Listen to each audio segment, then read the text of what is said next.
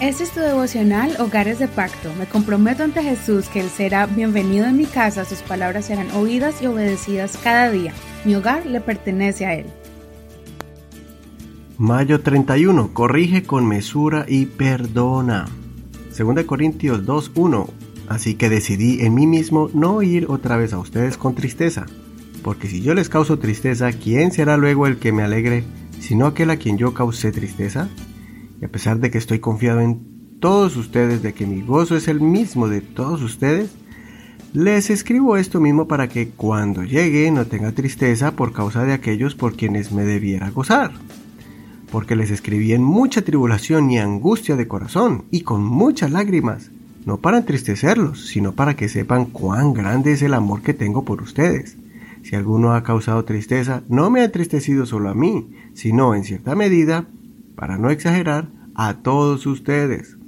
Basta ya para dicha persona la reprensión de la mayoría.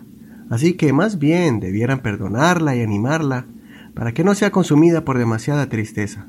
Por lo tanto, les exhorto a que reanimen su amor para con ella. Porque también les escribí con este motivo, para tener la prueba de que ustedes son obedientes en todo.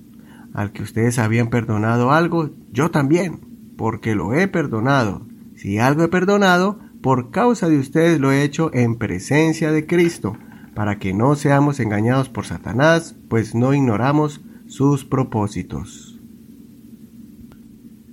En este segundo capítulo, el apóstol Pablo les explica el nuevo tono con que está escribiendo esta carta.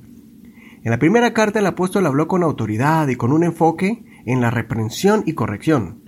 En esta, él expone su intención de consolar y fortalecer a los corintios, especialmente porque ellos tomaron pronta acción para reprender a los que estaban pecando en la iglesia.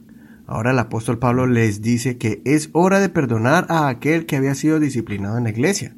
Les dice que la corrección debe ser limitada y con medida para que se pase de la tristeza a la alegría. De la misma forma, nosotros debemos utilizar la corrección en nuestro hogar de forma firme, especialmente cuando las reglas del hogar son quebrantadas. Pero tengamos cuidado de enfocarnos solamente en corregir y olvidarnos de crear momentos de restauración, perdón y de alegrías. No debemos solamente hacer juicio, continuamente mostrando los errores de la pareja o de los hijos, sino también reconocer sus obras buenas y logros esos momentos de obediencia y sujeción, esas acciones de mejoramiento en sus áreas débiles cuando aportan a la paz del hogar.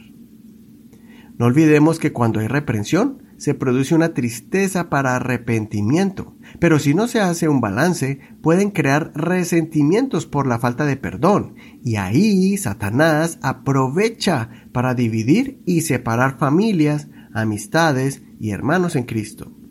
No le demos cabida al enemigo. Recordemos que su misión contra nosotros es matar, robar y destruir. Perdonemos y pasemos la falta, animados a hacerlo pronto, porque de esa manera le cerramos la puerta de nuestras familias y congregaciones a Satanás, y pasaremos del remordimiento a la alegría y gozo. Consideremos, ¿guardo rencor fácilmente? ¿He desarrollado la habilidad de perdonar fácilmente o me cuesta hacerlo?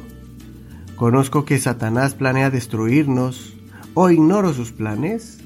Soy tu amigo Eduardo Rodríguez. No olvides leer todo el capítulo completo. Que el Señor Jesús escuche tu oración y que juntos destruyamos los planes del enemigo contra nuestras vidas. No olvides escuchar este devocional en cualquier plataforma de audio como Spotify, Apple Podcasts, iTunes, Google Podcasts, iHeartRadio y otras más.